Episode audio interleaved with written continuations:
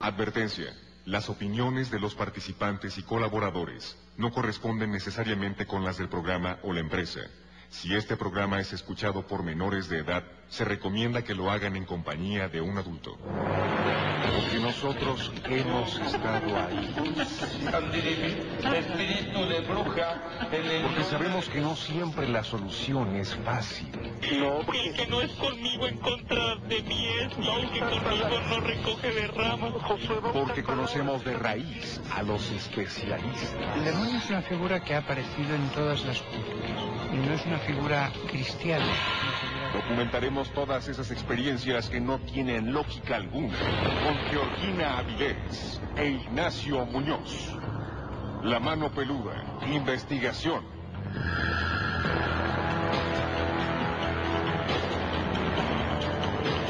Llegó la hora de poner las evidencias sobre la mesa. Fantasmas, voces, apariciones, psicofonías, mitos y leyendas que rodean al mundo sobrenatural quedarán al descubierto aquí en La mano peluda. Investigación. Desde la Ciudad de México para todo el mundo, esta emisión de lo insólito y de lo que no tiene explicación lógica, pero que a ti y a nosotros nos apasiona. Soy Georgina Vilés y qué gusto que estés esta noche con nosotros. Hola, ¿cómo están? Muy buenas noches, bienvenidos sean a esta emisión en donde nos gusta platicar de lo increíble y también de lo sobrenatural. Porque de lo que es natural, en todos lados se habla mucho. Yo soy Ignacio Nacho Muñoz, agradecido con Dios y con todos ustedes porque juntos vamos a iniciar una emisión con esos temas espeluznantes. Si quieres contar relato o hacer algún comentario, comunícate a la multilínea 55 51 66 3403. También tenemos el Miedofón, que es el WhatsApp 55 21 93 59 26. Y por supuesto que también puedes seguirnos a través de la página oficial de Radio Fórmula, es www.radioformula.mx, www.radioformula.mx. Por supuesto que tú tienes que participar en esta emisión a través del Miedofón. 55 21 93 59 26 55 21 93 59 26 ahí te estamos esperando. Mándanos un mensaje de voz un mensaje de texto. Comparte fotografías videos memes lo que quieras, pero ponte en contacto con nosotros. Damos la bienvenida también a las diferentes plazas en la República Mexicana, Ciudad Juárez, Coatzacoalcos, Culiacán, Durango, Guerrero, La Paz, Mazatlán, Poza Rica, Tabasco, Tijuana, Tampico, Querétaro. También saludos a Monterrey Sí, y. Agua- Aguas Calientes. Y también tenemos tema para que tú participes. Hemos dado en diferentes programas características de lugares, de casas, en donde hay ahí habitando uno o varios espíritus. Pero hoy vamos a platicar acerca de cómo proteger una casa de entidades negativas. Durante el programa te vamos a dar algunos comentarios y ya queremos escuchar esas experiencias. Tenemos en la línea a Dago que nos habla desde Texas. Dago, ¿cómo estás? Hola, buenas noches, muy bien, ¿y ustedes? Perfecto, porque hoy vamos a iniciar el programa contigo. ¿Qué nos vas a platicar? Bueno, sí, estaba, estaba escuchando un relato de- del 12 de junio Ajá. sobre una persona que llamó diciendo de, un- de una amiga, o no recuerdo si era prima o familiar, que fue a un tipo encuentro o, o retiro Sí. donde, está- donde en, en, en el medio del retiro estaba viendo que andaba como un perro, no recuerdo que aquí era el relato. Sí. Entonces me recordó de cuando yo me yo de más joven eh, asistí a una iglesia, entonces en esa iglesia este, solían hacer eh, tipo encuentros más o menos, eh, no, no eran, este, eran más bien encuentros como como a los jóvenes los llevaban, entonces ya incluso pues... Oye, Dago, por ese- Dago, te voy a pedir, por favor, que te acerques a una ventana o, que te muevas un poquito porque no te escuchamos muy bien, Sí, entonces te vamos a pedir Confusa la llamada. de ¿sí? encontrar un lugar donde pueda la recepción estar mucho mejor. A ver, déjame me muevo. Sí, a ver si fuera posible, amigo. Es importante escuchar todo con detalle y que se escuche bien, ¿no? Que nuestros amigos entiendan perfectamente lo que nos platica Dago. A ver, Dago, ahí cómo estaría. ver, ¿qué- qué- ¿qué tal ahí? A ver, parece que mejor, amigo. Ok, a ver, entonces Sí. continuamos. Bueno, eh, venía, les platicaba que escuché un relato del 12 de junio de un muchacho que platicó que su amiga fue a un retiro, encuentro, a un lugar Donde vio que andaba un perro oliendo a las demás personas. Sí. Entonces me recordó cuando yo, yo, yo de joven yo iba a la iglesia, yo iba a una iglesia cristiana, entonces Sí. este, ahí lo que hacían era el grupo de jóvenes cierta, de cierta edad, los llevaban a, a un retiro eh, un fin de semana, después de ciertas clases y después de que, de que te iban dando ciertas instrucciones en, en la misma iglesia, al final era ir a un retiro. Entonces, lo primero que nos dijeron llegando fue que pues no, pues vamos a pasarla bien, eh, vamos a ir aprendiendo más cosas, o sea, te daban clases, digamos, cada, cada mañana, este, desayunabas y haces tu comida, clases y a dormir. Pero había un día en específico que ese día era de estar este, ya, ya pasada la noche, o sea, ya era pasada la, las 10, 11 de la noche que nos juntaban en un, nos juntaron en un, en un salón y pero antes de entrar al salón nos dijeron si es vean lo que, que vean, escuchen lo que escuchen ustedes en lo suyo, eh, no abran los ojos y ahí cada quien le va a tocar su, su digamos su ministración. Eh, yo iba con el morbo de ver este, o sea, qué, qué pasaba y pues o sea, con la expectativa de ver algo sobrenatural, digamos. Sí. Eh, entonces empieza este- esta, digamos, esta, pues clase, no sé cómo le puedo decir, este, empezaron con cantos, empezaron este, a, pues a orar por cada persona individual, pero como lo iban haciendo, cada persona iba teniendo, iba reaccionando diferente. O sea, muchas personas este, se ponían a gritar, este, otras personas se caían al suelo, entonces pues ya fue cuando me empezó a dar miedo y dije, o sea, ¿qué está pasando, no? Sí. Eh, y, por, y por lo mismo que eran amigos y personas que yo las que con las que convivía, y pero nunca les había visto ese lado, o sea, no, o sea, era algo nuevo para mí y aparte pues, estaba muy joven, ¿verdad? Entonces, eh, en una de esas eh, se empezó y- se empezó a sentir en ese cuarto se empezó a sentir una vibra muy muy muy pesada. Eh, se empezó empezó a oler algo muy raro, este, se empezó a poner muy caliente y muy frío a la vez. Entonces yo entré, yo tenía los ojos cerrados, entonces en lo que yo dije, pues bueno, yo quiero ver qué está pasando, ¿verdad? Sí. Eh, abrí, abrí así, entreabrí los ojos y yo pude ver que andaban varios perros, o sea, caminando así alrededor de todas las personas que estaban ahí. Y eran, eran unos perros, este, casi, casi tipo lobos, pero muy, muy negros, y tenían los ojos rojos. Entonces dije, no puede ser, pues estoy, o sea, estoy viendo mal. Porque eh, aparte que estaba muy oscuro el cuarto, pero se alcanzaban a ver los ojos reflejados. O sea, los- el brillo de los ojos rojos, ¿verdad? Cuando caminaban entre las personas. Este, lo que hice fue que pues cerré los ojos y dije, pues, o sea, ¿qué, qué está pasando, verdad? O sea, ¿por, por qué? ¿De dónde salieron todos estos perros? Em, recuerdo que muchas personas empezaron a, hablar en otras lenguas. Eh, no, pues no, obviamente pues no, no, me, no entendí lo que estaban diciendo y al, al momento de hacer eso les ponía el micrófono en la, en la boca, o sea, se oía, se oía muy fuerte. Así que no, no, no sé qué era, no sé qué lenguaje era, no sé qué lenguas eran, pero yo ya las había oído en la, en la iglesia. Entonces la- dije, no, pues son las mismas que las que a veces oran en lengua, ¿verdad? Sí. pero eran eran eran un poco diferentes eran como más se, se escuchaba y se escuchaba como más agresivo lo que fuera que estuvieran diciendo digamos. Sí. Eh, bueno terminó esto Eh, cada quien se fue a sus cuartos, estamos en cuartos como de, de cinco o seis personas eh, enteras. Eh, al, al último cerrar la puerta nos dijeron, ¿saben qué? Si oigan, oyen cosas, este, tranquilos, aquí vamos a estar, los mismos guías de ese, de ese grupo, ¿verdad? Pues en la, en la noche empezamos a oír que arrastraban, que se arrastraba algo por el suelo del cuarto. Y todos así como que, que, que se oye, prendimos la, la luz, nada. Entonces, en los pasillos empezaron a rasgar las paredes, empezaron a como arañar la puerta. O sea, fue, fue algo muy, muy, aunque era de, aparte de la iglesia, aunque todos pensamos que íbamos a ir a algo, digamos, este, tanto, un tanto, pues sí, o sea, de la iglesia, o sea, que no. Nadie se esperaba, o sea, ir a ver algo así para Espiritual, reconfortante. Ajá. Sí, claro.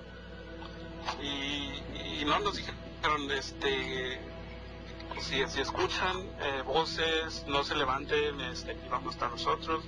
Pero sí, sí fue un fin de semana muy, muy, algo que no nos esperábamos, eh, eh, siendo porque íbamos de parte de una iglesia, ¿verdad?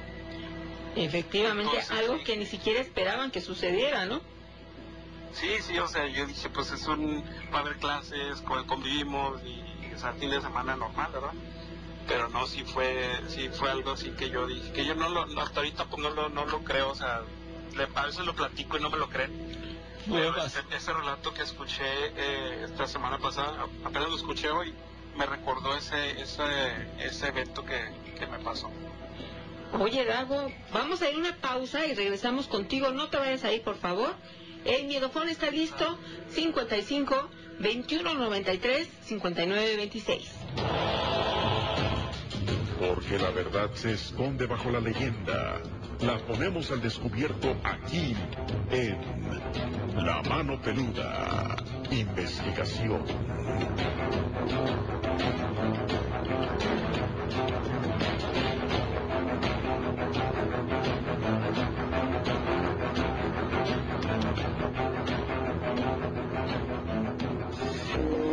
Estás escuchando La Mano Peluda, investigación. Por más consejos que existan, hay lecciones de la vida que solo entenderemos a base de golpes y tropiezos. Sabiduría en las redes.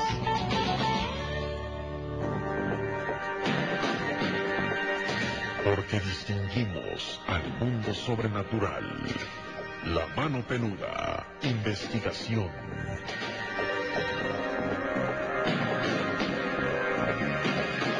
Continuamos y cuando hay energías negativas en nuestra casa, hay algunas recomendaciones que podemos hacer y que podemos conseguir de manera muy fácil. ¿Sabías que los minerales tienen un poder energético? Y ahorita te vamos a decir cuál de ellos podrías tener incluso como decoración en tu casa y te sirve para ahuyentar a estas entidades negativas. Estamos platicando con Dago y aquí te pregunta Rosy, ¿de qué iglesia era? ¿De qué religión estás hablando? ¿Dago? Sí, ¿me escuchan? Sí, ya. Ah, sí, era, era una iglesia cristiana. Ok, aquí Rosy nos estaba preguntando. Y entonces, cuando regresas de este retiro, ¿qué reflexión te causó, Dago? Bueno, ya al final, eh, ya que regresamos y, y, da- y- y después de ese, ese encuentro, eh, daban como una bienvenida en la iglesia y cada quien contaba, pues, cómo le había ido y qué cosas se había dejado y todo lo, que, lo nuevo que, que quería hacer y todo eso. Pero entonces yo caí en, el- en, en la... Entendí que a lo mejor era, era un, un, un- algo como una liberación, más o menos Ajá. como para que des- porque después de eso era cuando vino el bautizo en agua entonces dije a lo mejor tenían que hacer liberaciones antes de esto entonces fue más o menos lo que yo pude eh, comprender de eso más o menos ¿Y los ministros no les dieron, ya que estaban de regreso, no les dieron alguna explicación? no no nada nada más fue como un fin de semana fuera regresamos todo bien y ya o sea nadie nunca nadie nunca habló de eso en- o sea nada más entre los que fuimos pero ya de las personas grandes en los que fueron encargados nadie nunca nunca explicó ni, ni dijo por qué ni nada. Pues nosotros te agradecemos muchísimo, Dago, que lo hayas compartido. muchas gracias y saludos a todos, saludos Nacho y Gina y que tengan buenas noches. Igualmente, amigo, antes de que te vayas, déjame decirte una cosa. Fíjate que esta experiencia que tuviste, no todo el mundo la puede platicar, ya que necesitas haber estado ahí, ¿verdad? Y Sí, por una claro. parte, este encuentro que se iba a ser algo espiritual, algo muy bonito, se transformó, digamos, en una cara que tú desconocías, algo un tanto espinoso. Pero créeme, amigo, que así es la vida y también así es el camino que a veces nosotros decidimos seguir. Es decir, no todo es miel sobre hojuelas y por supuesto te tocó ver la cara B del lado espiritual, pero son cosas que existen y sin lugar a dudas ahí es cuando se pone a prueba la fe de cada uno, ¿no crees? Sí, claro, sí, sí, opino lo mismo. Muy de acuerdo. O sea que esto de algún modo, aunque fue aterrador, eh, sirvió, porque de, de algún modo no, no vas a estar sorprendido cuando tú veas eso, ni tampoco te vas a cerrar a decir, no, no, no, eso no existe, eso no existe, vete de aquí, porque tú sabes que sí, es probable que sucedan ese tipo de cosas, amigo, y tú viste cómo se pudo enfrentar una situación de estas y pues afortunadamente salieron avantes, ¿no? Sí, claro, y más porque fue en, en, como digo, en, en algo en algo de la iglesia, o sea, Sí. en- dentro de un evento de la iglesia. Entonces, Sí, sí. ah, pues, Muy bien, amigo. Pues ahora sí, te agradecemos mucho, Dago. Espero que no sea la última vez que charlamos. No, claro que no, ahí tengo otros relatos y ahí después con tiempo este, nos, volvemos a comunicar y muchas gracias por haberme llamado. Tengan buenas noches y saludos a todos. Hasta luego, brother. Muchísimas gracias. Pues ahí está, fíjense cómo este tipo de testimonios, a veces uno se imagina que cuando decide uno tomar el camino, no sé, un camino espiritual, va a ser todo, todo como que bien bonito, así, este, muy apacible. Y no, sabemos que hay guerras, como siempre lo menciona Gina, guerras espirituales que a cada momento se presentan y no todos somos soldados para pelear esas guerras, pero sí podemos ser testigo de ello. Hola Gina y Nacho, quiero contarles algo. Mm, bueno, soy Gaby. Eh, me pasó algo en casa de mi suegra. Este, bueno, yo la verdad, primero que nada, pienso que si existe el bien, existe el mal, ¿no? Debe de estar todo Ya lo balanceado. decíamos, sí. Entonces, en una ocasión estaba en la azotea y vi un frasco de esos de, de comida de bebé mm, con una cabeza de ajo dentro, un líquido y un papel. Eh, pues yo la verdad ni idea de qué era, ¿no? Pero le hablé a mi esposo y más le hablé porque dije, o sea, por el coraje de decir, ¿quién está haciendo estas tonterías? Dijimos en ese momento. Em, le hablo, eh, se pone a buscar en internet y me dice, porque le pusimos así de cabeza de ajo con agua y le empezamos a leer que decía eh, es para separar a una pareja, tienes que dejarlo al, al, al ambiente, no sé. Entonces, pues nos molestamos bastante, ¿no? Porque, pues, como dijimos en ese momento, ¿quién está haciendo estas tonterías? Em, no nos espantó, nos molestó el hecho de que, ay, ¿quién está haciendo esto, no? Eh, pues ya, se enojó, lo tomó, bueno, antes dijo, ah, yo le dije, no, no lo vais a agarrar, quién sabe qué será. Y lo íbamos a abrir, lamentablemente no lo abrimos porque me hubiera gustado saber qué decía, pero este, ahí dice, ah, ya, él trae una pulserita de, de San Judas en su mano izquierda. No siempre la trae, no sé, de esas que son de cuentitas, que, que te regalan de cuentitas verdes con blanco. Esa es una pulserita normal de plástico. Mm, y pues ya lo toma. Ah, bueno, pero antes de eso dijo, eh, ya, a mí mis sanjuditas me cuida. Lo tomó, bajamos enojados por saber quién está haciendo esas tonterías. Mm, y este, y nos sentamos en unas sillas de esas blancas, de esas de, de, de taquería, de esas blancas de plástico. Este, tienen brazos, ¿no? Entonces, posaderas para los brazos. Y se sienta él en esa posición, justo recargando sus brazos, con el frasco este en la mano izquierda. Y ya, sin movernos, yo estoy sentada en la silla de a un lado, sin movernos esperando que entrara alguien de, de ahí, de la casa que viven ahí, para reclamar, ¿no? Decir, ¿quién está haciendo estas cosas? Mm, y de repente, así, de la nada, de la nada, truena la pulsera. O sea, la pulsera salen volando todas las cuentitas por, por la casa. eh, y él y yo, la verdad es que nos quedamos asombrados, ¿no? Porque, o sea, no- él no estaba haciendo ningún movimiento, de verdad. Yo, yo lo juro, o sea, como dicen, hasta no ver, no creer. O sea, yo vi que él no estaba moviendo su mano. Yo vi que él estaba sentado esperando. O sea, no, estábamos haciendo nada. Estábamos, de hecho, serios y molestos porque quién estaba haciendo esas cosas. Y tronó la pulsera, tronó, salió volando todo. Y yo le dije, ¿sabes qué? Deja eso. Eso debe de traer energía. Le dije, seguramente la persona que lo hizo lo hizo con energía. Dije, a final de cuentas, si creen en eso, la energía que le ponen, pues está cañona, ¿no? Entonces dije, ¿sabes qué? Eso va estar bien pesado, déjalo ahí y ya. Y pues ya, es lo, lo que me pasó, la verdad, este, no sé si sea como para que contárselo a ustedes, pero pues sí, ya después nos dimos cuenta, ¿no? Que decía que era para separar parejas y no sé qué. Pero pues, pues no sé, algo muy, muy extraño que me sucedió.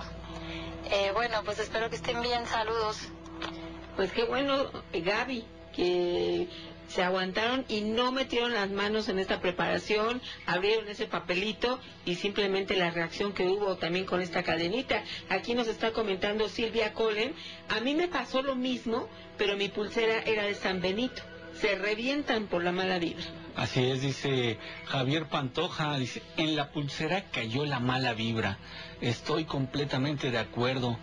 Sí, por algún lado se tuvo que reventar esta energía que estaba por ahí ah, rondando y por supuesto eh, fue una muestra, ¿eh? fue una muestra de que la energía ahí se condensó y llegó a su punto tal que reventó esta pulsera que tal vez pudiera haber sido de protección, no lo sabemos, ¿verdad? Y entonces así como tal funcionó. Era un trabajo, definitivo. Ujú, exacto. Entonces trae mala energía. Vamos a seguir escuchando todos tus relatos, tus comentarios. Y te comentaba que hay una eh, un mineral que puedes tener en tu casa como si fuera un adorno y es la matista violeta, se le conoce como la piedra espiritual.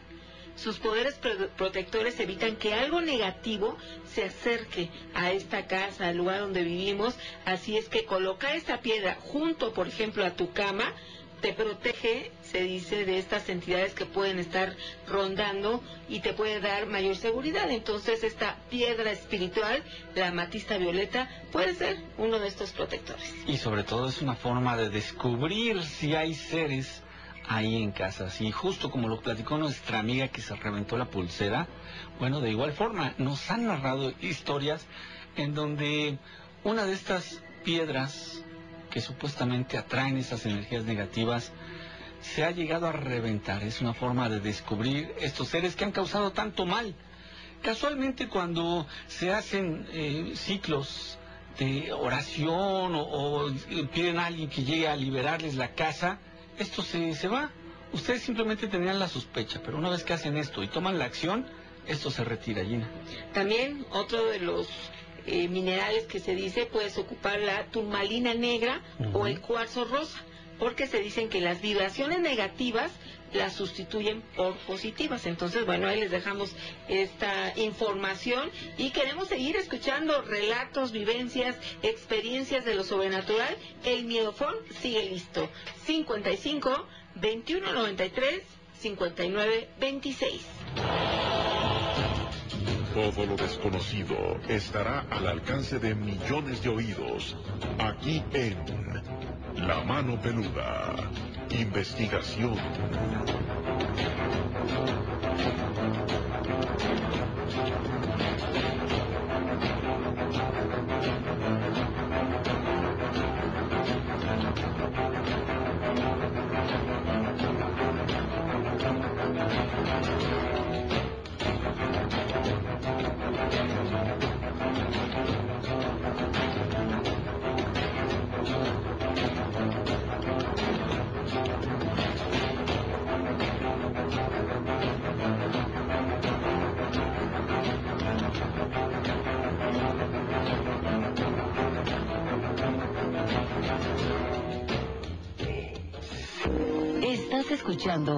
Mano Peluda, investigación. No importa cuántos favores hagas, al final te juzgarán por el favor que no hiciste. Sabiduría en las redes.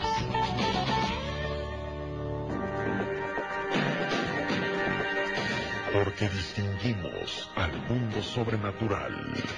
La mano peluda. Investigación.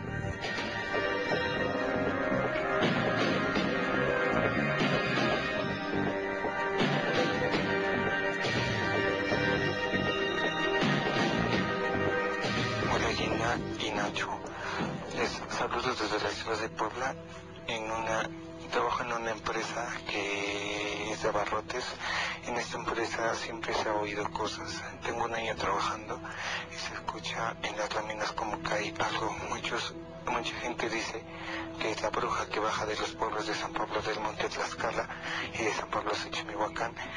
La verdad grabé yo un video, pero lo dejé en mi otro teléfono. De manera que yo lo grabé, se los envío. Muchas gracias y saludos desde la ciudad de Puebla. Fíjate, entonces, si tienes oportunidad de encontrar este video, pues sí, nos encantaría conocerlo. Sí, estaría genial. Eh, en esas eh, cámaras de seguridad a veces podemos tener tanta evidencia, Gina, del fenómeno sobrenatural, esta actividad paranormal que se presenta en muchos lugares, ¿eh? ¿Por qué razón se descubren demasiado en las empresas? Pues precisamente por esto, porque el sistema de vigilancia permite poder descubrirlos. Recuerdo cuando empezábamos con este proyecto, Gina, colocábamos unas cámaras de seguridad por tres días seguidos. Y sí llegamos a captar algunas cosas muy, muy interesantes de verdad, ¿eh? Bueno, y ahora nos vamos, hay una canción que dice qué chula es Puebla, precisamente nos vamos a ir hasta Puebla, donde ya se encuentra Eduardo Cruz, ¿cómo estás? Hola, ¿qué tal? Buenas noches. Buenas noches, bienvenido. ¿Qué nos quieres platicar, Eduardo? Ah, pues les quería comentar que, bueno, antes que nada, pues estoy muy agradecido por haberme llamado. Y la verdad, pues yo desde chiquito tuve lo que es un, un don. Eh, cuando tenía unos ocho años, eh, mientras estaba en mi cuarto, pues este, escuchaba como eh, afuera de mi, de mi, la puerta de mi cuarto, canicas, se reía alguien, o se sentaban en mi, en mi cama cuando yo ya estaba acostado. Este, también lo más raro es que luego me salía, así que afuera, en el patio, y, y me pasaban muchas cosas así paranormales. Entonces yo le decía siempre a mamá, me, me espantaba muy, muy feo, y yo le comentaba, y pues me dice, no me creía, y me decía, no, eso es, eso es mentira, eso no es cierto, y, pero varias veces me pasó. Entonces ya creciendo, este, eh, bueno, quise seguir mucho a Dios, siempre quise seguir a Dios, tenía desde chiquita esa intención de seguir a Dios el llamado. Entonces, pues recurrí a ciencias ocultas para ver qué, qué es lo que me pasaba, necesitaba que, que, me dijeran qué es lo que tenía. Y pues varios me decían que era un don, y luego pues estuve con, la Santa Muerte. Y pues la verdad me decían que sí, que era un don y que tenía que estar ahí con ellos colaborando. Y pues ya estando ahí ya y ahí con la Santa Muerte en el culto, ya mucho tiempo, eh, de repente un día entré a mi cuarto y, y, hubo una voz así, no sé si me lo vayan a creer, pero una voz que, que me decía que eso era malo, decía, eso es malo y tú sabes que, que, eso está mal y que tú eras mío, pero yo sentía que esa voz era de Dios, yo sentía que esa voz era de Él mismo, y que me decía, tú como, como dándome otra misión. Entonces, pues recurrí con los sacerdotes y me decían que pues yo lo que tenía pues era un don, que pues mi don no tenía que servir para Dios, ayudando a la gente con la experiencia que tuve, entrando en lo que es en, la, en lo paranormal de, la Santa Muerte y muchos jóvenes que se meten en el oculto, pues no, no deberían estar ahí, debería, debería ayudarlos yo también para que se salgan de eso y hablarles de Dios. Pues ya con el transcurso del tiempo pues estudié mucho la demonología, todo lo paranormal y y pues me hice experto en todo eso y hasta la fecha pues ayudo a la gente a salir de todo de todo eso que se meten de la de la Santa Muerte de la Ouija y se meten a supersticiones a salir de, de esos problemas con, pues, con oración con ayuno enseñándoles a orar la palabra de Dios. Y como dice pues es una lucha espiritual y cada vez que voy a ayudar pues sí pues sucede que me escucho ruidos en mi casa eh, me amenazan luego demonios que me van a matar y, y pues son cosas que tengo que estar orando pues diario, haciendo ayuno. Por, yo pienso que es como tipo eh, que les molesta a los demonios que Son- oran. Luchas espirituales. Sí, son luchas espirituales lo que me pasa. Si tuve ya estoy teniendo, bueno, a mi hija, lo dejé un ratito porque sé que todo eso me lleva un gran pedazo a mi casa y sé que a lo mejor de cierta forma se pueden vengar. Sí, como. Oye, entonces a partir de que nace tu hija, tú te alejas de, de la religión.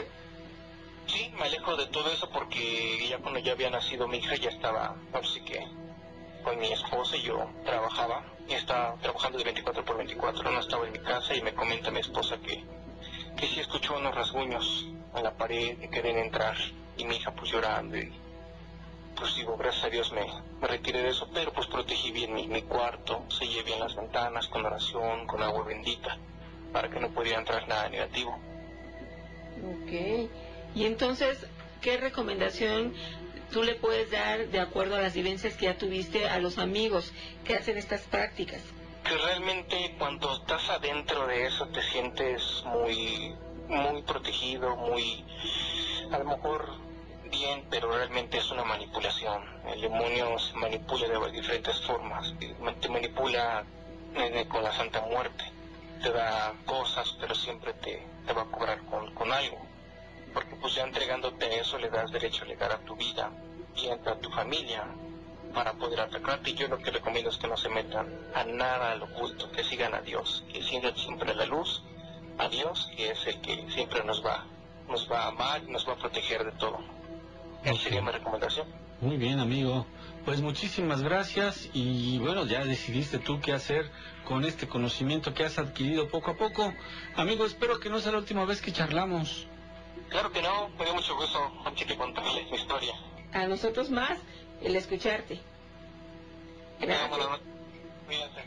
Igualmente, Nacho, pues tenemos muchos audios y relatos, entonces vamos rápidamente a darle también el seguimiento a estos audios que tú nos estás mandando para irlo combinando. Claro que sí, desde luego. Es una forma, ¿eh? es una forma en la que tú puedes participar con nosotros.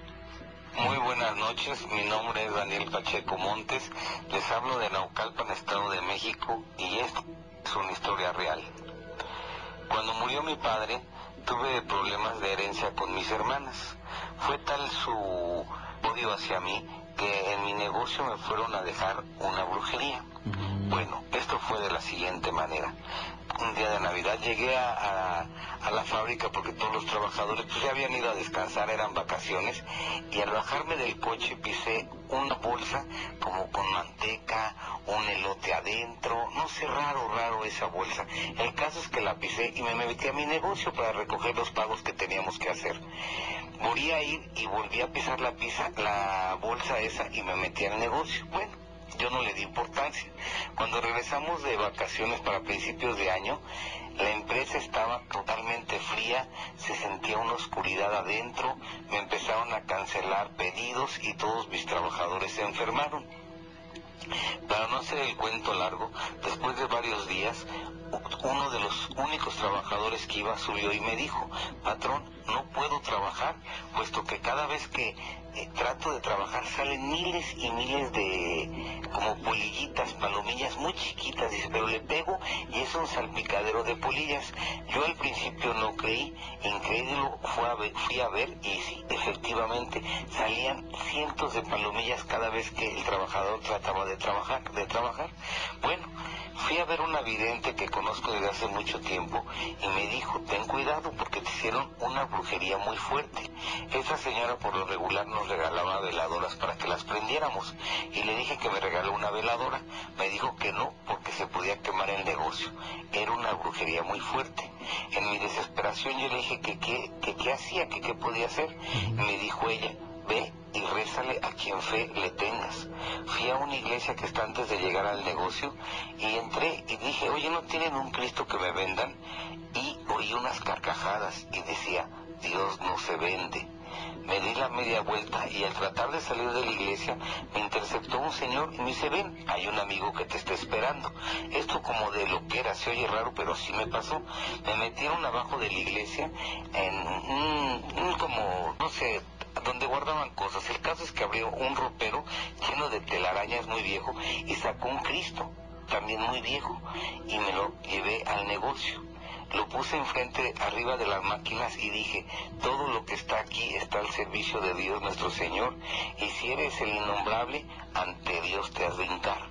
En ese momento se acabaron las polillas, se acabó todo, empezó a regresar, el trabajo y hubo prosperidad. Esta es verdad. Fíjate, hiciste un, eh, un decreto, una manera de reprender lo que ahí te habían echado, este trabajo, y viste claramente la diferencia, ¿no? Cómo las cosas se empeoraron al momento que tú haces esto que nos comentas, todo volvió a tomar su rumbo. Así es, nulificó, nulificó esa brujería, de algún modo lo pudo hacer, lo consiguió con la pura intuición de creer en su fe, de tener esa espiritualidad que sabía que tarde o temprano le ayudaría. Vamos a hacer una pausa, Gina. Y regresamos. El Miedofón 55 2193 5926. Es hora de poner al descubierto lo que nos hace temblar, correr, gritar y sudar. La mano peluda. Investigación.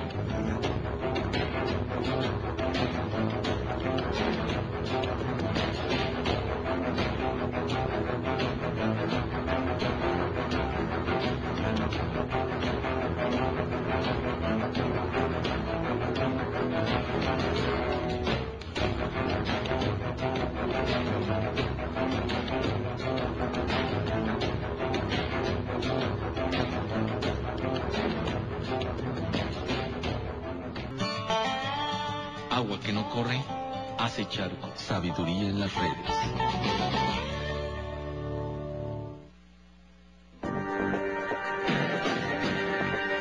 Porque conocemos de raíz a los especialistas.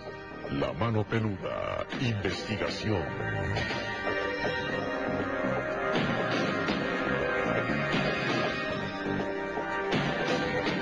Tenemos a MEG, dice, los estoy escuchando ya en Acapulco, por fin nuevamente Vale. aquí reunidos. Saludos a todos los amigos que se encuentran en Guerrero en general y que ahorita ya están sintonizándonos. Y tenemos más experiencias. Ahora nos vamos a Aguascalientes, donde se encuentra José. Buenas noches. Buenas noches. ¿Cómo estás? Bien, bien, ¿y ustedes? ¿También ya listo para contar tu relato? Sí, claro que sí. Gracias por tomar mi llamada. Perfecto. ¿Y de qué se trata?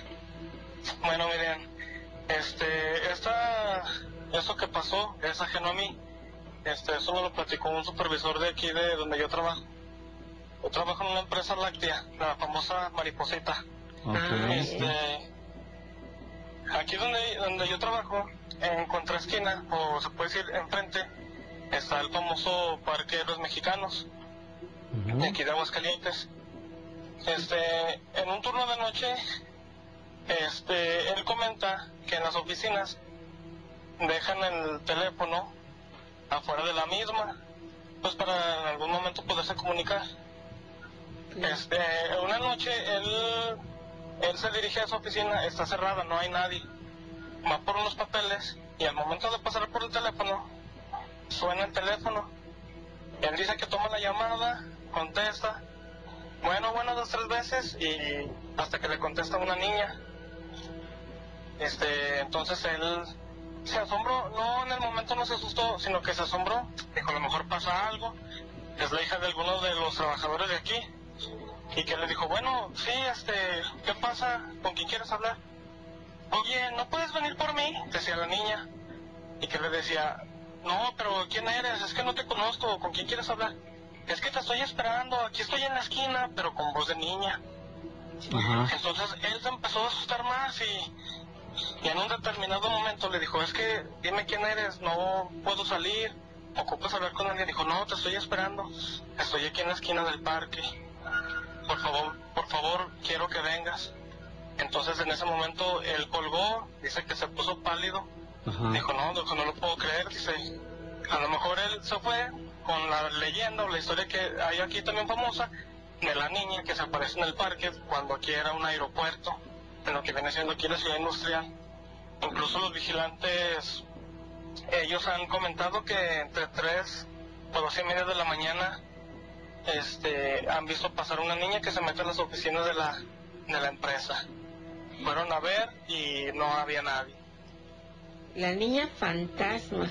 Oye, aquí dices que ese parque se llama el Parque de los Mexicanos. Héroes mexicanos o en algún momento se lo cambiaron al Parque Rodolfo Landeros. Es el parque más grande de aquí de Aguascalientes. El más, pues sí, más, más conocido. Oye, ahí hay varias varias eh, locaciones o lugares en donde hay manifestaciones, ¿no? De hecho, se han hecho famosos, ¿no? Varios lugares. Pues sí, mira, ahí viene siendo lo que es el parque. este, dicen que también se mencionan que hay como portales dimensionales donde puedes transportarte como a otra época. Que dicen, según, según lo que se cuenta, esos están en el Cerro del Muerto. Sí. Esos están en el Cerro del Muerto y como en días pasados tomaban el tema de las famosas carreteras. Correcto. Donde también así asustan, este, mira, por ejemplo, aquí hay cuatro. Les voy a mencionar tres que son las que yo recuerdo. A ver. Es la salida, la carretera a la, a la salida, perdón, salida San Luis, Sí. que les menciona la famosa M, Ujú. este, la M de muerte, la salida a la Ciudad de México, eh, si vienes de México entrando a Aguascalientes, está también la famosísima Catrina en un mural, representa la muerte, y a un municipio de Aguascalientes que se llama Calvillo, este, y es hacia donde se encuentra el Cerro del Muerto, y la otra no la recuerdo, pero son cuatro salidas que representan la muerte de, pues aquí en Aguascalientes. Ok. ¿Y, ¿Y por qué es tan representativa la muerte, amigo? ¿Tú tienes idea? Sabemos que, por ejemplo, ah, unos años atrás se ha ya eh, colocado como parte de su eh, nueva actualidad eh, este festival al de las calaveras, ¿no? Ajá, sí, es, es una feria, es una feria que la hacen en noviembre y, y, pues se festeja lo que viene siendo el día 2, Ajá. pero es como una tipo feria, pero lo del Día de los Muertos. Así es. Pues aquí se, se menciona mucho por lo, el famosísimo Guadalupe Posada, que él fue el que, se puede decir que el creador de, de la famosa Catrina. Exacto, sí, sí, él hizo muy famosos, sobre todo esa versión que él daba, ¿no? En su arte. Pero esto tendrá que ver, porque esto del Festival de las Calaveras es relativamente nuevo, ¿no? Vamos, unos cuantos años, no, no, no 50. Tiene poco Pues tiempo que se instauró, ¿no? Mira, los de la mencionada Feria de las Calaveras tiene poco, a lo mejor te puedo decir que son entre 5 y 6 años. Sí. Pero hay un un tipo de festejo diferente que se pone y ese sí yo desde que me acuerdo desde desde niño es el famoso los famosos puestos de las calaveritas eh, donde venden lo tradicional el cacahuate la caña la calavera de azúcar todo eso pero ese ese sí ya tiene muchos muchos años más Sí. Y eso es, eso es de cada año. Cada año se, Sí. se festeja la muerte. El día 2 como en todos los lugares este se visitan las tumbas de los familiares o los seres queridos. Sí, fíjate, muy bien amigo, yo te agradezco. Yo te hacía mención porque se me hace bastante extraño que de acuerdo a estos tres puntos que tú nos indicaste, también tiene que ver con la muerte, ¿no? Entonces me preguntaba yo si había por ahí algo que la gente no supiera, de ahí que te, te, te mencionara estos festivales y esto que surge. Ajá.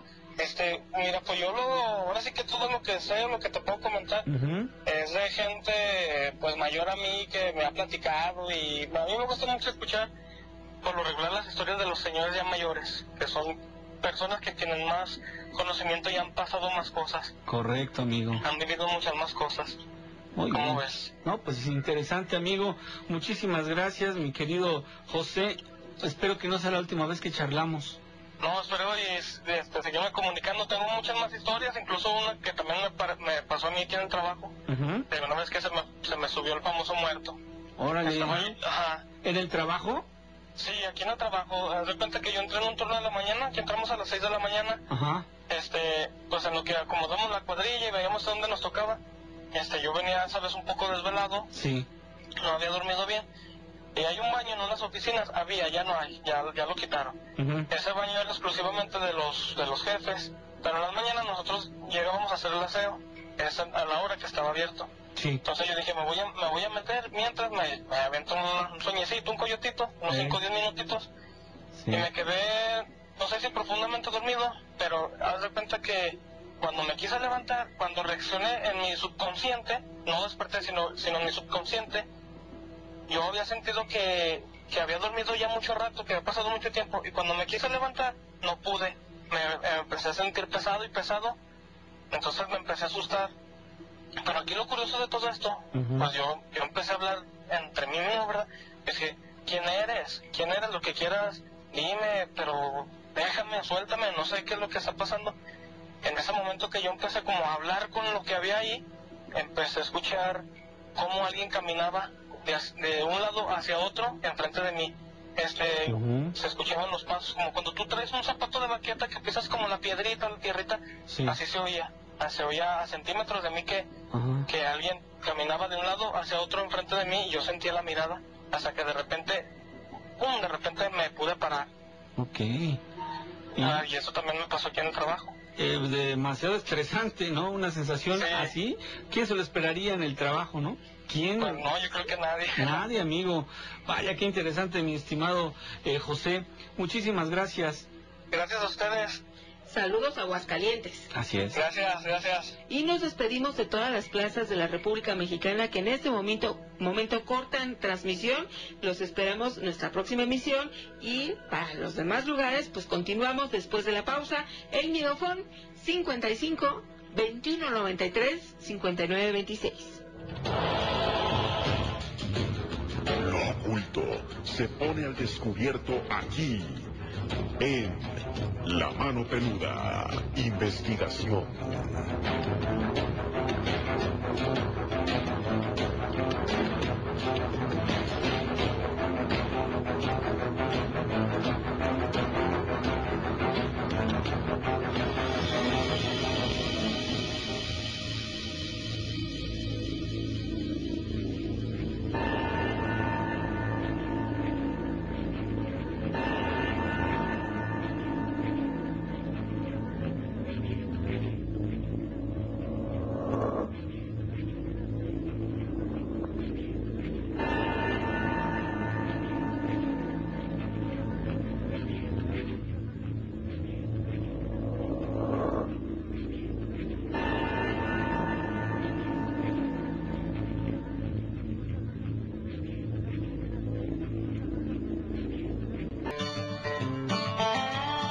Cuando hay, hay.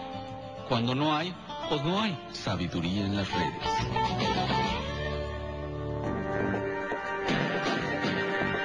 Porque tenemos mucho que decir. La Mano Peluda, investigación.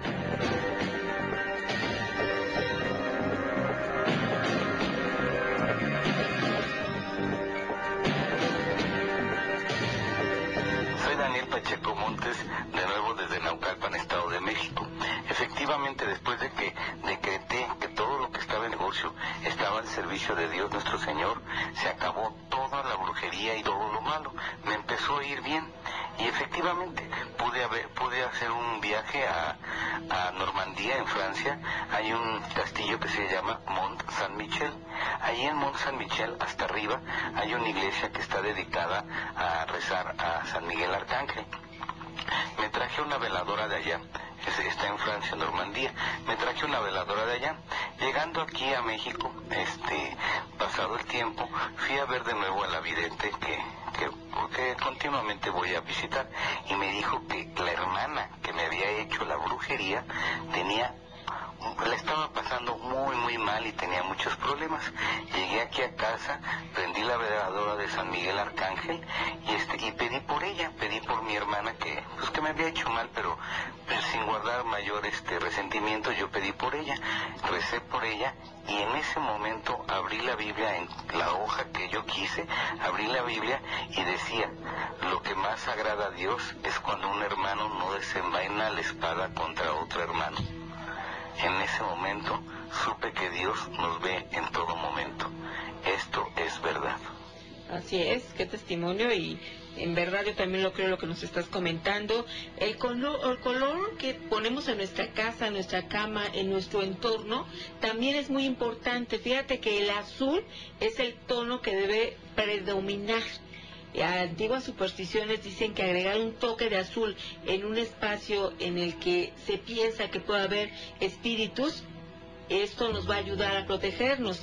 Se usaba un tono antes específico de azul, pero en la actualidad se cree que cualquier tono de azul puede evitarte ese contacto con las energías negativas, colocar almohadas azules en la recámara o en el sofá, agregar una manta azul, eh, tener algo que predomine azul en el sitio en el que mayor pasamos el tiempo en nuestra casa.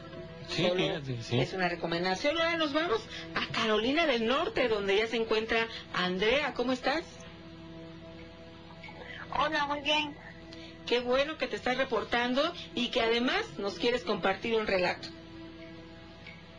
Sí, claro que sí. Ah, es un poquito largo. Bueno, no tanto, pero espero no haya ningún problema. Claro que no. Explicarme bien porque porque siempre me han pasado ese tipo de cosas con mis dos hijos. Entonces, eh, empezaré con el primer relato de hoy y otro día me comunico. Bueno, todo empezó cuando yo estaba embarazada de un niño. Sí. en casa de mi suegra. Eh, y cuando yo tenía 3, 4 meses, empezaron a pasar cosas extrañas en la casa. Primero eran sombras y ruidos. Ah, no lo tomamos tan importante porque no pasaba más pero conforme fueron pasando los meses, las, las sombras empezaron a poner como que más oscuras, ya sentías la presencia y como que te, te, observaban, sentías miedo, no podías ni, ni salir al baño porque tú sentías un miedo y una presión como que alguien te seguía. Entonces ahí ya nos empezamos a preocupar más porque el nieto de mi suegra, el más pequeñito, él decía que afuera había un caballo, que le daba miedo. Y una ocasión el niño miró, él nos dijo que eran monstruos. A nosotros nos espantamos, dijimos, no, entonces algo sí está pasando aquí. El niño ve algo. Y nos señalaba hacia el terreno de la vecina. Ahí, ahí está, y el niño se tapaba la carita. Entonces me recomendaron ir con algo, a una persona que hace limpias, y así. Eh, fui, la persona me preguntó mi nombre y mi fecha de nacimiento. Yo le di la información y ella me dijo lo que estaba pasando, sin yo haberle dicho nada sin conocerla.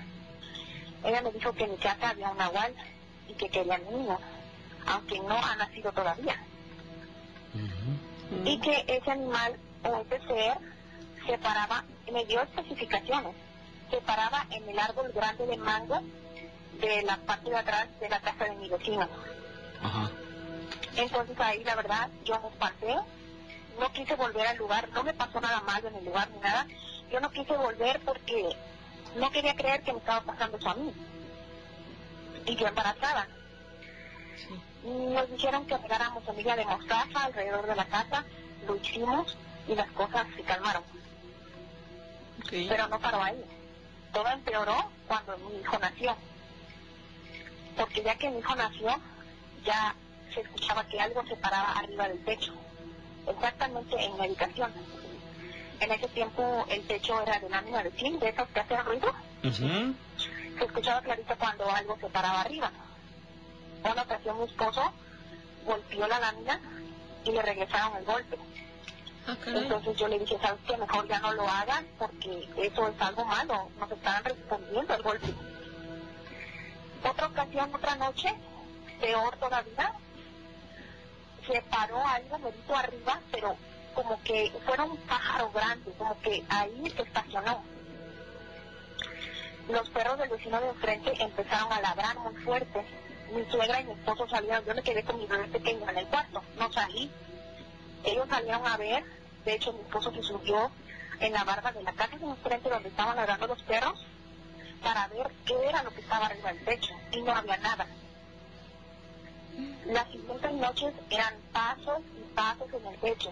Nosotros, gracias a Dios, creemos en Dios, tenemos fe en Él y hasta ahí. En él creemos, en él confiamos, todo lo de la casa. Yo creo que gracias a Dios no pasó más por eso. Otra noche entró un perro. Mi suegra, su habitación quedaba de frente de la calle y ella vio cuando el perro entró al patio. Le habló a mi esposo, ayúdame porque se metió un perro y me va a romper las bolsas de basura que tengo atrás del patio. Él, ella y mi esposo salieron, igual, no me separaba de mi bebé. Ella y mi esposo salieron a buscar al famoso perro que había entrado. Y resulta que los dos se encontraron, uno entró por un lado y, suegra por el otro, y al fondo se encontraron donde había un perro. Y no había nadie. Regresaron y ahí sí nos preocupamos más, pero no pasaba más. Solo eran ese tipo de cosas, pero yo no, yo a este momento que entiendo más las cosas, eso era algo muy fuerte, porque eh, tú estabas escuchando los golpes, te respondían los golpes, el perro, y no había nada, no había nadie. Sea, era algo muy fuerte lo que había ahí. Bueno, sigo. Eh, y las cosas se volvieron peor porque eh, en las tardes empezaba a, a oler como a un animal muerto. Como si hubiera un animal muerto cuando se muere un perro, un gato o cualquier animal. Sí. Buscamos por todos lados, como por una semana no encontramos ni un animal, por cualquier rincón de la casa, del patio, no encontramos absolutamente nada, pero el olor seguía. Les preguntamos a los vecinos y ellos dijeron que tampoco no, no había nada en sus patios. Entonces mi esposo me dijo, nos falta buscar en un lugar, en el techo de la casa. Y a él se le ocurre subirse al techo de la casa.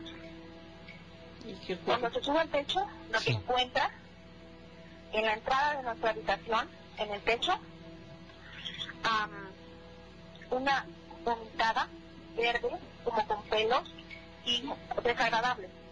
Él dice que de ahí provenía ese olor. Entonces él lo que se le ocurrió fue echar, en su momento fue echar a fabuloso porque no nos dábamos cuenta la magnitud del asunto. Sí. Echó fabuloso para que se fuera el mal olor, pero mi suegra le dijo no, echa el alcohol y prendele fuego. Y eso fue lo que hicimos. Pero para las siguientes dos, tres días, ahí quedó eso. Los siguientes dos, tres días, esa misma verde y cosa verde que estaba en el techo apareció en, mi venta- en la ventana de mi habitación. ¿Cómo? O, o, o sea, ahí todo es- no. ¿Perdón? apareció ahí todo escurrido como si les hubieran arrojado algo. Yo, cuando yo vi eso, cuando yo vi eso, Ajá. yo me imaginé clarito que algo estuviera parado ahí y lo hubiera escurrido, lo hubiera vomitado ahí. Ajá. Eso fue lo que yo me imaginé. Sí. Como si algo, como, como en las películas de dinosaurios que le salen la baba verde, cosas así. Yo me Ajá. imaginé, esa cosa estaba parada en la ventana viendo y ahí estuvo chorreando o ahí vomitó. Qué, va- qué extraño. Y luego, amiga, síguenos platicando. Sí, la verdad que muy extraño. Lo único que nos, con lo que nos quedamos fue que un nahual quería a mi niño y eso me dijeron cuando yo estaba embarazada. Gracias a Dios, a los dos meses am, de que pasó, de que ya las cosas empezaron a poner más peor, los ríos, el techo, los perros, todo ese tipo de cosas, ahí precisamente Sí. a nosotros nos salió la oportunidad de venirnos a Estados Unidos, gracias a Dios. Entonces, ya estando aquí, mi mamá comentó con alguien lo que me, me había pasado en Veracruz. Ajá. Y am, le dijeron que a lo mejor mi hijo tenía, tenía con algún don importante, que por eso Mm. querían su alma. Ok, Andrea, permíteme. Que por eso no querían. Tenemos que ir a una pausa y regresamos contigo. El mierofón está listo 55 21 93 59 26. Conocemos la leyenda y la hacemos realidad. La mano peluda, investigación.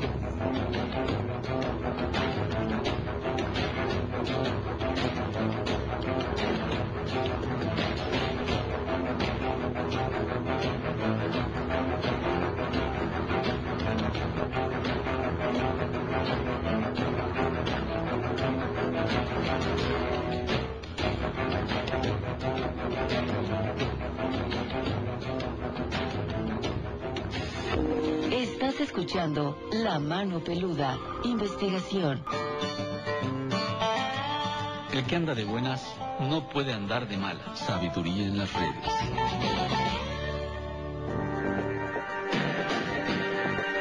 Porque sabemos que no siempre la solución es fácil. La mano peluda, investigación. Oscar B. Díaz aquí nos comparte, la fe es lo más fuerte que hay. El agua bendita, oraciones y talismanes solo sirven para reforzar esa fe. Sin embargo, si quien quiere causar daño tiene una fe mayor a la de la persona a quien quiere afectar, sí le puede dañar. La otra persona se debilita por medio de la duda y el miedo. Saludos. Tienes mucha razón, amigo, ¿eh? Tienes muchísima razón. Son palabras sabias. Fíjate, yo nunca lo había escuchado de ese modo, ¿eh? Si tú dices que tienes fe, estás a salvo. Pero si la persona que te está haciendo un daño tiene mucho más fe que tú, ahí estás en problemas. ¿Qué quiere decir esto? Que tu fe debe ser inquebrantable, debe ser el apoyo y el sustento de todo lo que hagas para que entonces tú seas invulnerable. Eh, interesante este comentario, eh, me gustó. Gracias, Oscar B. Díaz. Y vamos a continuar con Andrea. Regresamos contigo, Andrea. Sí, ah, pues sí, seguía. Entonces mi mamá me dijo que ella había preguntado sobre lo que me había pasado y todo lo que me habían hecho, que porque querían a mi hijo y eso, eso le dijeron, que porque mi hijo había nacido tal vez o venía con algún don especial y alguna igual de la zona dio su luz y lo quería. Y entonces eso me confirmó cuando mi niño tenía dos o tres años. Él se despertaba en la noche y me decía que veía personas en su cama, eso y se le quedaban mirando. Él me decía, mami, yo tengo miedo porque yo veo zombies, zombies aquí en mi cama que me quedan mirando. Entonces ahí yo me espanté, yo pregunté, investigué, me dijeron que le pusiera una cruz en su cama con unas tijeritas, que lo que siempre durmiera con ropa blanca, eh, que le pusiera una bandejita blanca con agua debajo de su cama, que le comprara una medallita de San Benito. Y desde que hice eso, el niño dejó de ver cosas. Y íbamos a la iglesia constante, nosotros creemos en Dios siempre, y él se ha inculcado desde bebé, siempre él sabe sus oraciones y todo, y todo calmó, pero pero yo creo que tengo una mala suerte con eso, porque con mi segundo bebé me volvió a pasar casi lo mismo. Y ahora aquí en Estados Unidos. Mira, ¿y ahí también te dijeron antes de que naciera?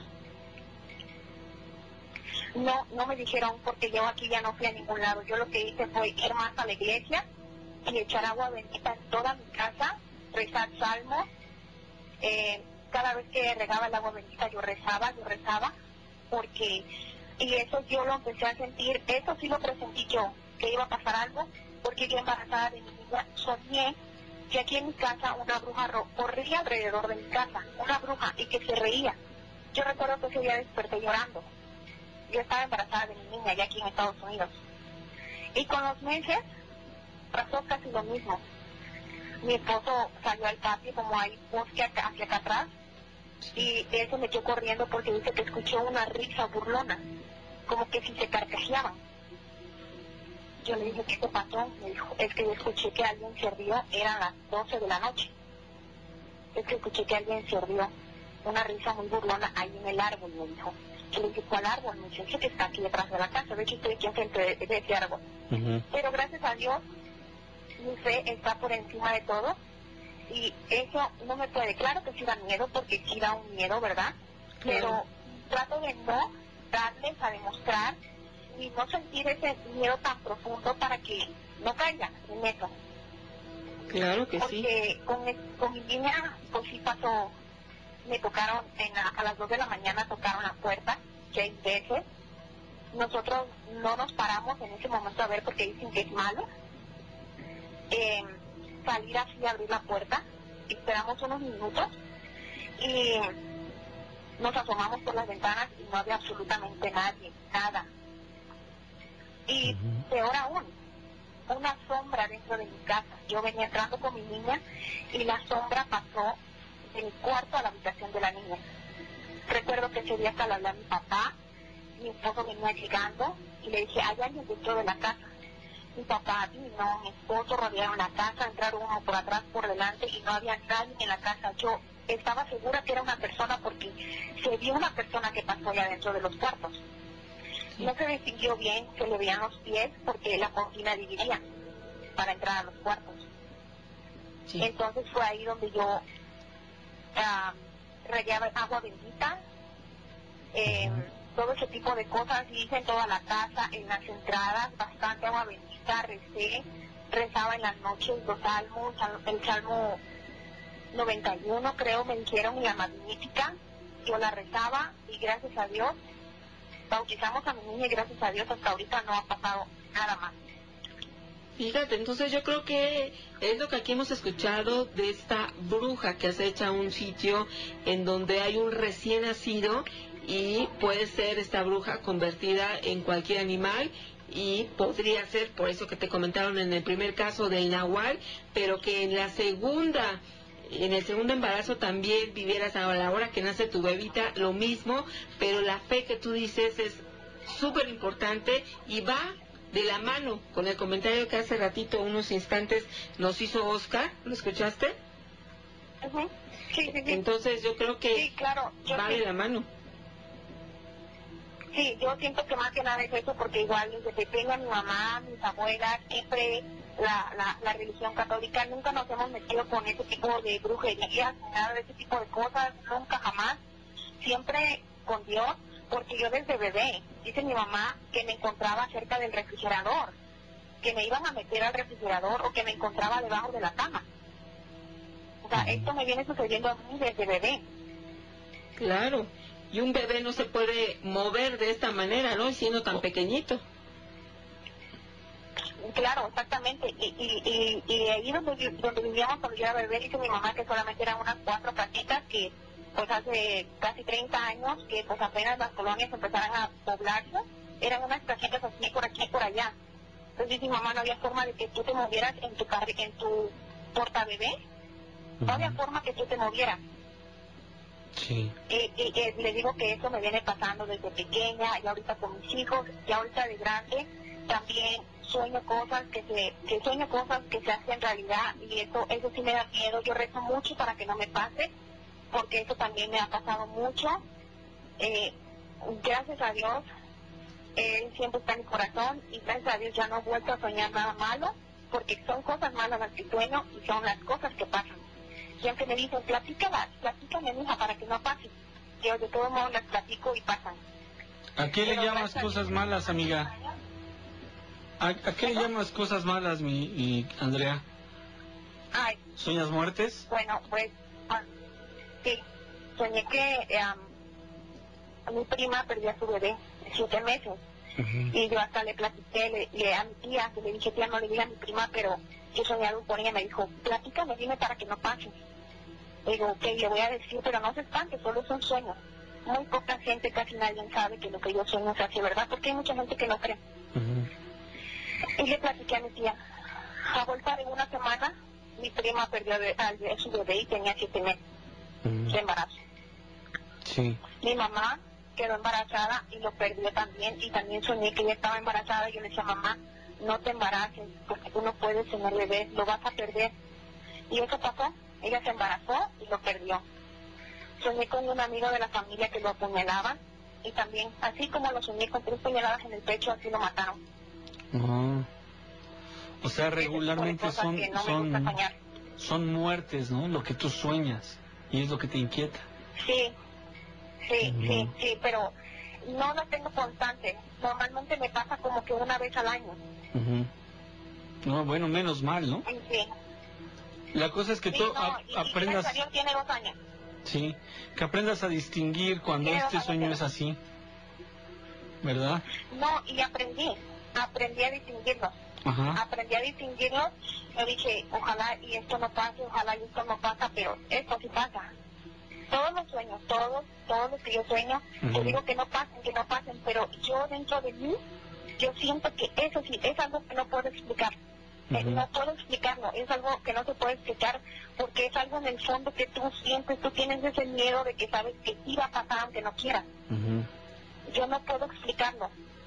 No, y, y eso es lo que yo estuve leyendo, que muchas veces cuando tú tienes algún don, no lo desarrollas, te das cuenta porque desde pequeñita te pasan cosas. Pero hay gente que sí trabaja para eso, para desarrollar su don.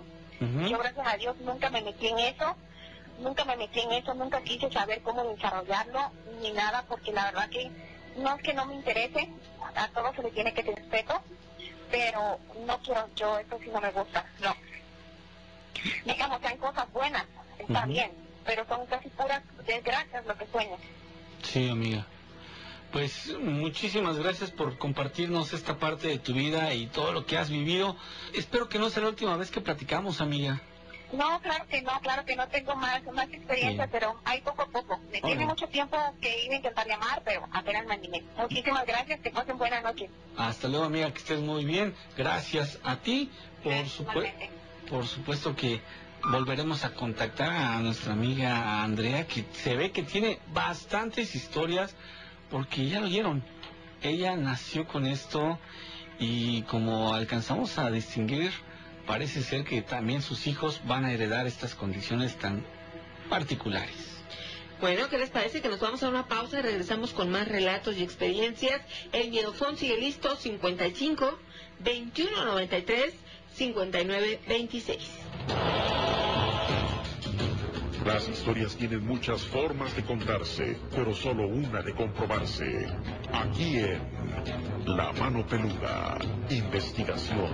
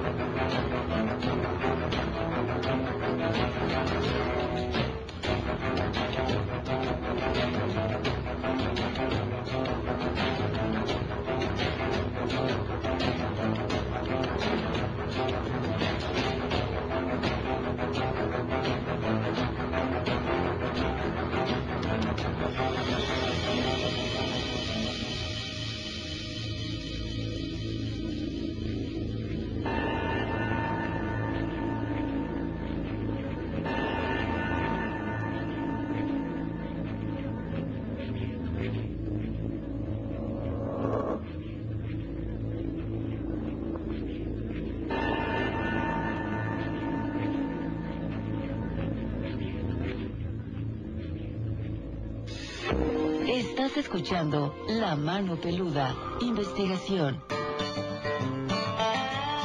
El que esté libre de pecados, que me avise, para pasarle a algunos sabiduría en las redes.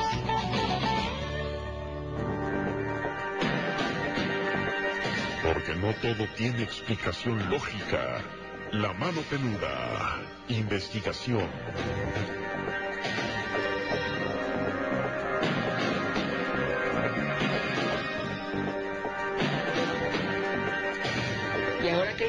Que nos vamos hasta la Huasteca Potosina, donde ya se encuentra Marco. ¿Cómo estás? Muy bien, muy bien, buenas noches, Gina, Nacho, ¿cómo están por allá? Perfecto, Marco. Tú ya nos habías prometido que nos ibas a marcar cuando nos subieras, tuvieras la información necesaria para contarnos un relato excelente y aquí te tenemos hoy. Lo que les voy a relatar a continuación es una nota eh, periodística que me di a tarea de investigarla, que pasó el, hace, hace dos años. Eh, yo hubiera querido eh, tener el documento escrito en, la prensa que salió, pero pues a raíz de la contingencia no está abierta la hemeroteca de la biblioteca y no lo pude conseguir, pero conseguí la nota eh, digital, de un periódico digital. Esto salió en diversos diarios regionales y, y del país. Es eh, una historia de un ataque de un nahual que implica la desaparición de tres campistas y la investigación por parte de varias eh, corporaciones eh, y que a la fecha no se ha resuelto, solo se ha encontrado eh, algunas partes de la historia. Y bueno, voy a empezar a, a- leérselas. Y el encabezado de la noticia dice, en una historia de terror, desaparecen jóvenes campistas, presuntamente los atacó un perro o una criatura grande parecida a un lobo enorme. Esa eh, de Ciudad Valle San Luis Potosí. En la escarpada sierra de Tancanwitz, antes de arribar al municipio de Ciudad Valles, San Luis Potosí, hay un extraño ser de, enorme, de enormes proporciones que ha sido visto por campistas, personas que manejan durante la noche en la carretera que lleva a ese municipio. La leyenda cuenta que eh, es un ser que es una especie de náhuatl y quienes se aventuran a una excursión en esos dominios de selva densa ya no regresan. Después de la desaparición de tres jóvenes en la sierra de este municipio, a escasos metros de la entrada principal de la municipalidad, la, Subprocuraduría General de Justicia del Estado dio a conocer un video donde lo que se supone que es un perro muy grande o un lobo de grandes dimensiones los atacó en medio de un claro del bosque y ya no se supo de ellos. El caso de la desaparición de Luis Enrique Pérez Garza, de 18 años de edad, Kevin Rafael Gómez Castillo, de 17, y Maximiliano Andrés Cardoso, de 19, ha tomado nuevos rumbos, porque lo que primero se creyó como un secuestro por parte de la delincuencia organizada, ahora parece ser el encuentro desafortunado de los muchachos con una fiera de gran tamaño que les habría causado daño a los jóvenes.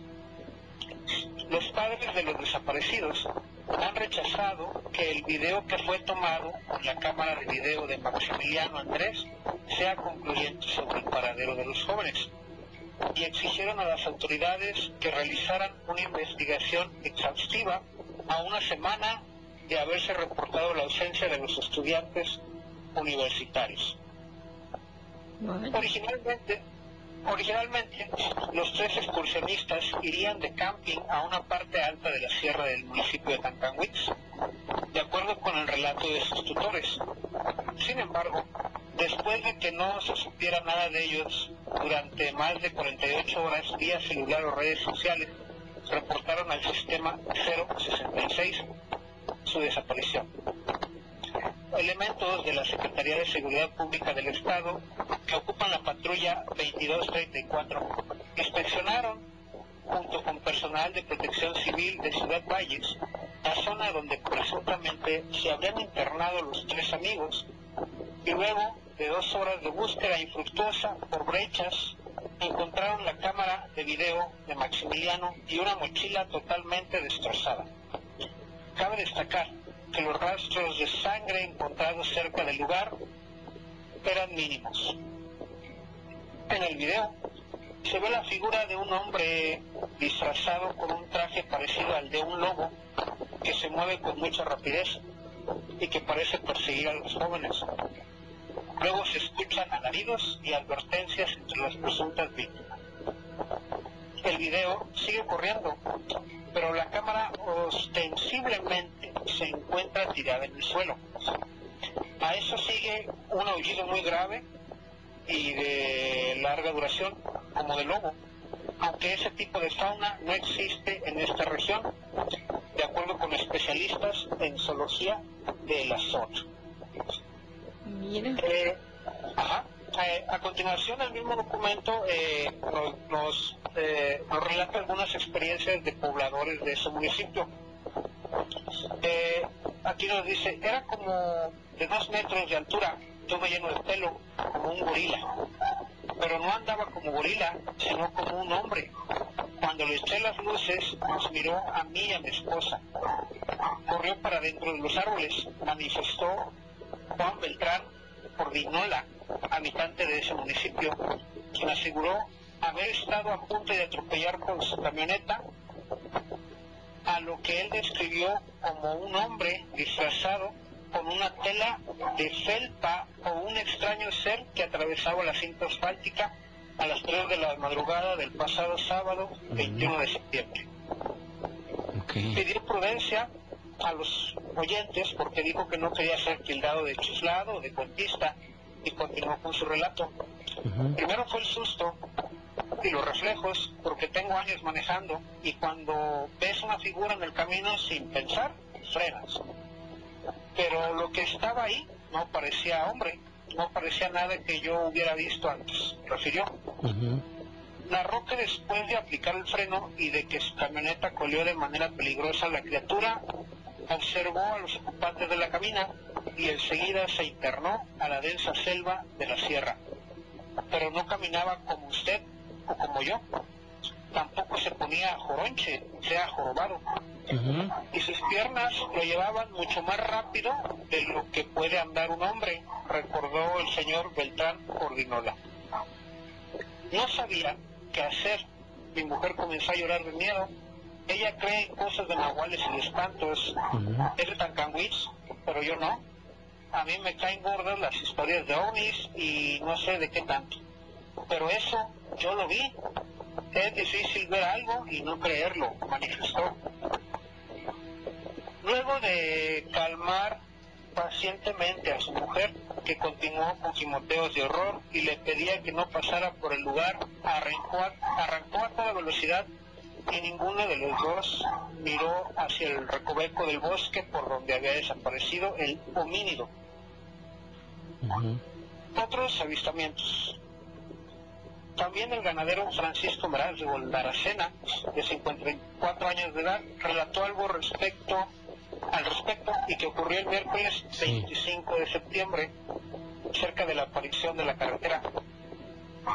Y este nos dice, hay un claro del monte cerca de la entrada principal al pueblo, por donde sale buena casa de venado. Por lo regular, vamos mi compadre y otro compañero. Ya para las 2 de la mañana estamos de regreso, pero ese día nos quedamos hasta el amanecer, espalda con espalda, los tres, rogándole a Dios para que no nos comiera ese animal. La criatura que don Francisco Meraz describió como Nahual es muy parecida a la encontrada en medio de la carretera 21 el 21 de septiembre que observó el señor Beltrán, con la diferencia de que lo que observó el cazador de Santos fue un acto sangriento que asegura querer olvidar. Es un hombre de brazos fuertes, de mirada fija, tiene las manos cayos. Bueno, está, está describiendo al, al, cazador, al, ganadero.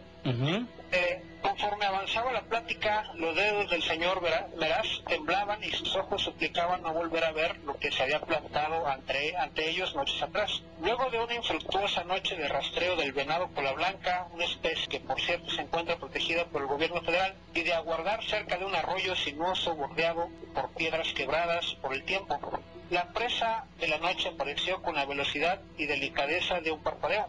Hizo falta solo una palmada en el hombro de don Francisco Meraz para que levantara su rifle y lo apoyara en su hombro. Era un ejemplar como de 60 kilos, ya adulto y bien astado. Tengo buena vista y la noche no era completamente oscura por la luna, así que podía verlo bien y podía distinguirlo entre la noche. Calculé que le pegaba en el cuello, pero me ganó el nahual. Una criatura de enorme talla saltó sobre el ciervo, gruñía como un perro grande o un lobo.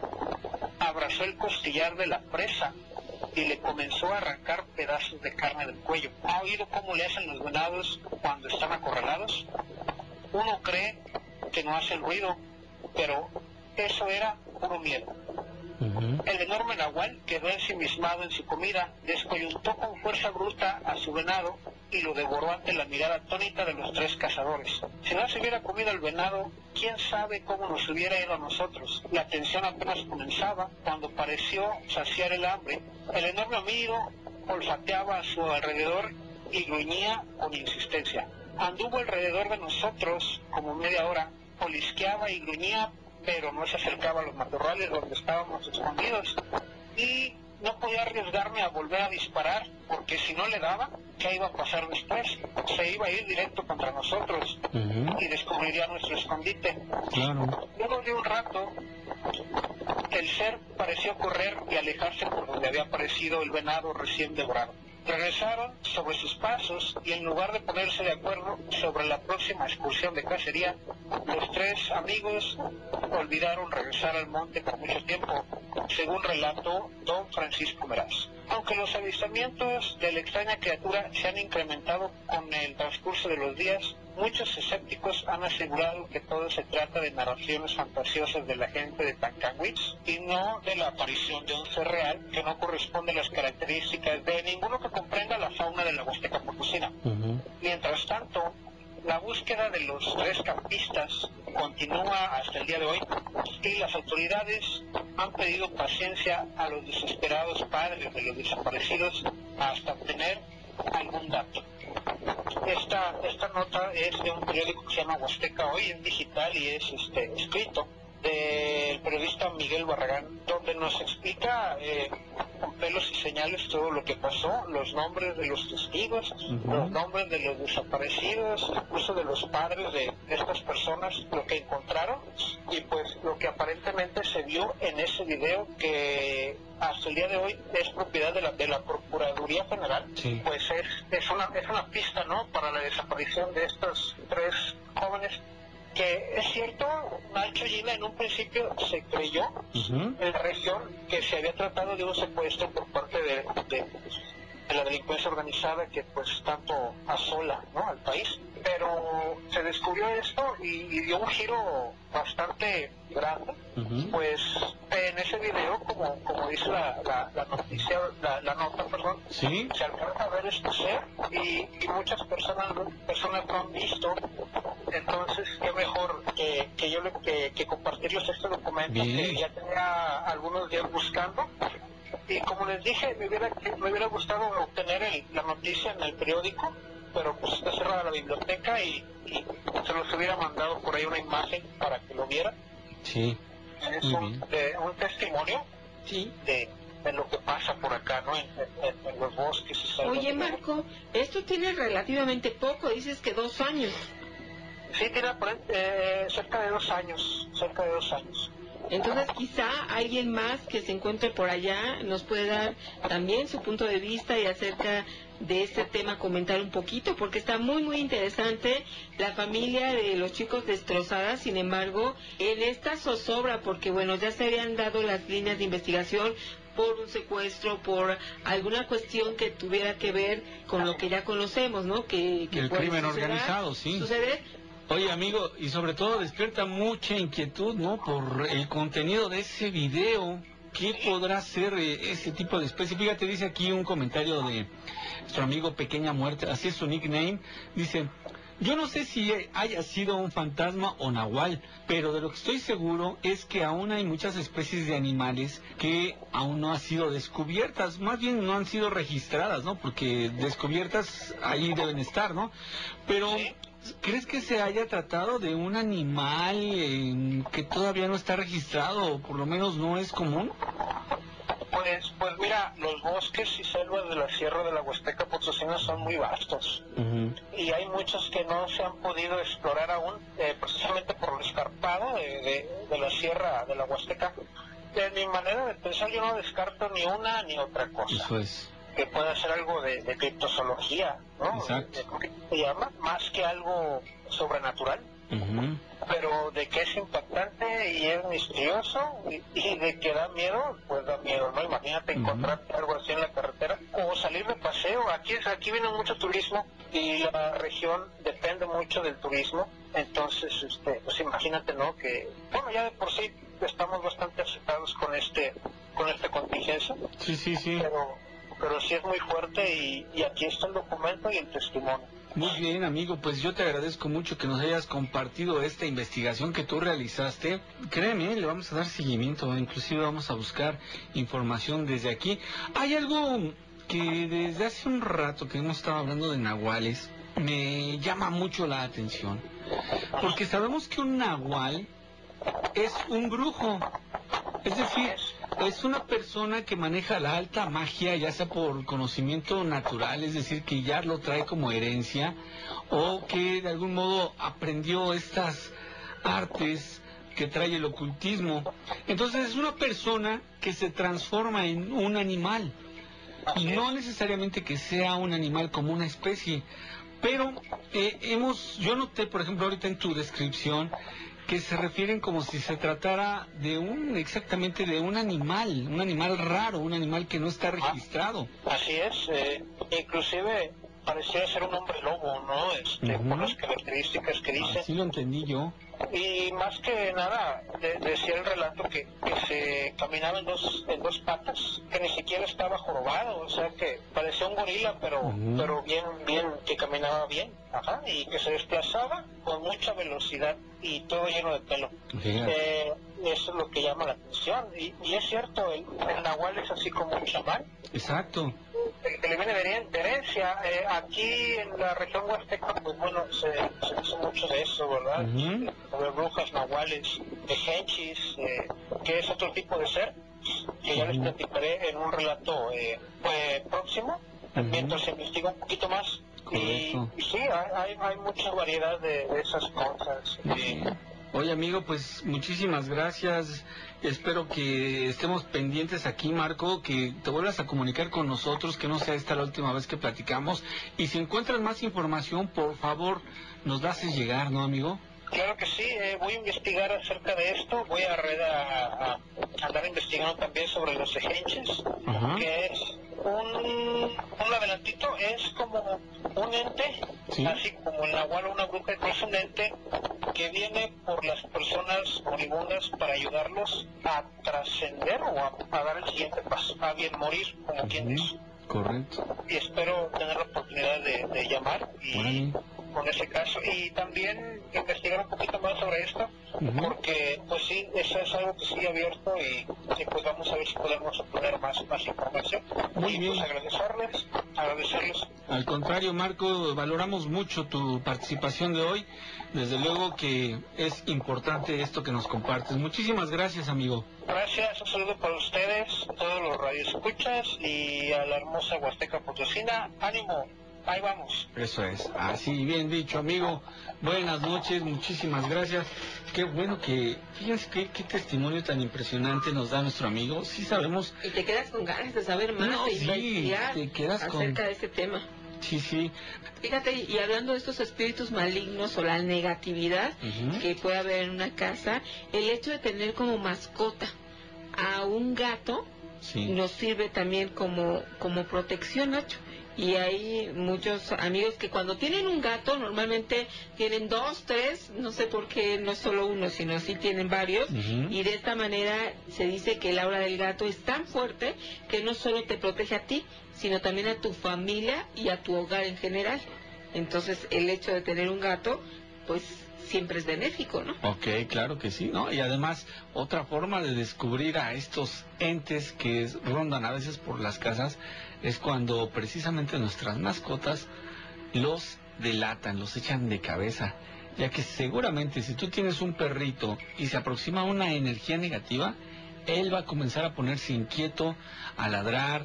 Depende también mucho del carácter del perro, ¿eh? eso sí, porque como se puede poner a ladrar, también se puede poner a- así como que a llorar, así a, a hacer ruidos extraños de mucho terror, y eso es lo que llega a suceder también con los animales, con las mascotas. Bueno, pues muchísimas gracias por haber estado con nosotros. Obviamente se nos quedaron muchos relatos, comentarios, audios, pero esto nos da pie para invitarte a nuestra próxima emisión y si no te hablamos hoy, no te desesperes.